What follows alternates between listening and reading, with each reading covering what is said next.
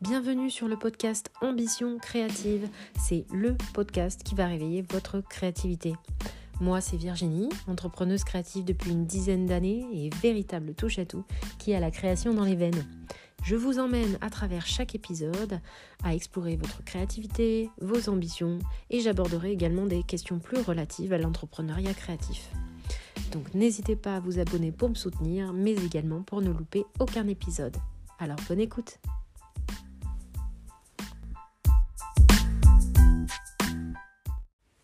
Hello hello, je te retrouve aujourd'hui pour ce cinquième épisode où nous allons parler de la peur de l'échec, ou plutôt comment se donner le droit de réussir après un échec.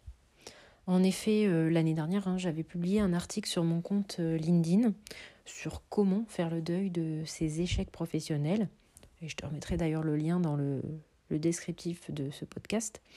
Euh, mais si je te parle de ça aujourd'hui, c'est parce qu'après avoir fait le deuil de mes propres échecs professionnels, euh, d'avoir pris pas mal de recul sur ce sujet, je me rends compte après coup euh, qu'il y a une question que je ne m'étais jamais posée jusqu'à là. C'est-à-dire, clairement, comment on en vient à se donner le droit de réussir? Parce que c'est ça en fait, s'octroyer le droit. J'ai le droit de réussir. Même si j'ai fait des erreurs, même si je me suis plantée, même si j'aurais pu faire les choses autrement. Parce que la peur, ben, elle nous paralyse, hein, elle nous empêche clairement d'avancer, de se développer. Euh, la peur, elle peut être euh, d'ailleurs consciente ou inconsciente, hein, mais peu importe. Euh, moi, par exemple, il m'est souvent arrivé d'avoir peur d'un nouvel échec. Et ces peurs-là, ben, elles m'ont détruite inconsciemment. Et à cause de ces peurs, je m'auto-sabote souvent, dès le départ. Pourquoi? Ben, Parce qu'en réalité, l'auto-sabotage vient du fait que je ne m'autorise pas en amont à réussir. Et je ne m'accorde pas ce droit-là. En fait, il faut accepter que parfois, certains échecs sont là pour que l'on apprenne des leçons. Et dans ce cas précis, la leçon est celle-ci.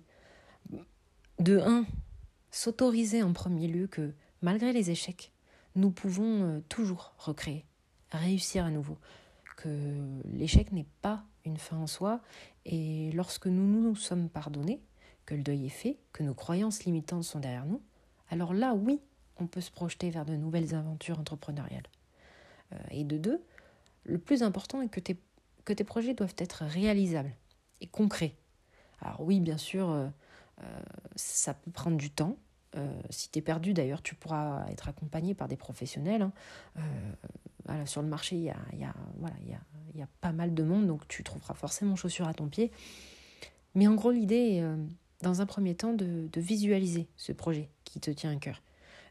imagine chaque petit détail et affine au fur et à mesure de ce projet, comme si tu inspectais chaque recoin de ce que sera ta nouvelle vie.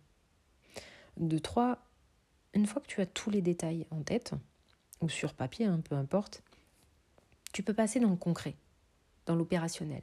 C'est-à-dire que à ce stade, tu vas devoir alors euh, aller vérifier chaque idée de ce projet, leur pertinence, euh, et si elles sont réalisables dans la vraie vie.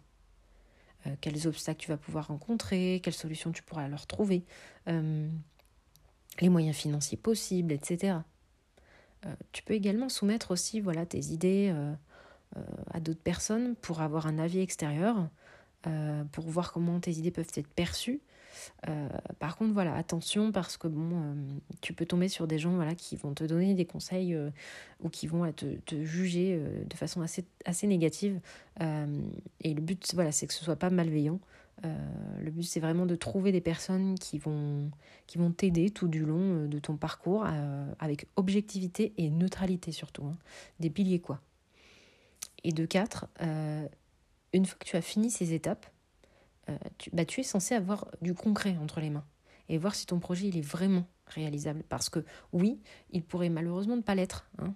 Après tout ça, voilà, tu peux te rendre compte bah, que non, finalement, euh, voilà, bah, c'est pas possible et, et bah, voilà, il faut, faut, il faut faire avec. Mais si par contre ton projet, après tout ça, il est réalisable, que tous les feux sont au vert, alors bah, c'est le moment de te donner le droit de réussir. C'est à ce moment-là euh, de croire en tes capacités, de mettre en projection tout ce que tu avais visualisé, hein, en mode euh, action, tu vois. Euh, parce que prendre des risques, c'est positif en fait. car ça montre que tu as été actif, que t'es pas resté là à attendre sait quoi.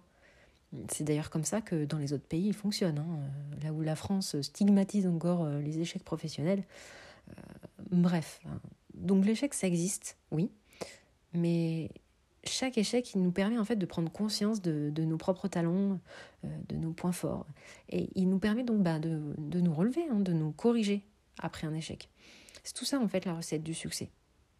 Alors, est-ce que tu es prêt à te donner le droit de réussir maintenant? Allez, je vous remercie de m'avoir écouté. Euh, merci à toi de voilà d'être toujours là euh, jusqu'au bout. Euh, je te dis à très vite pour un nouvel épisode. Allez, bye bye.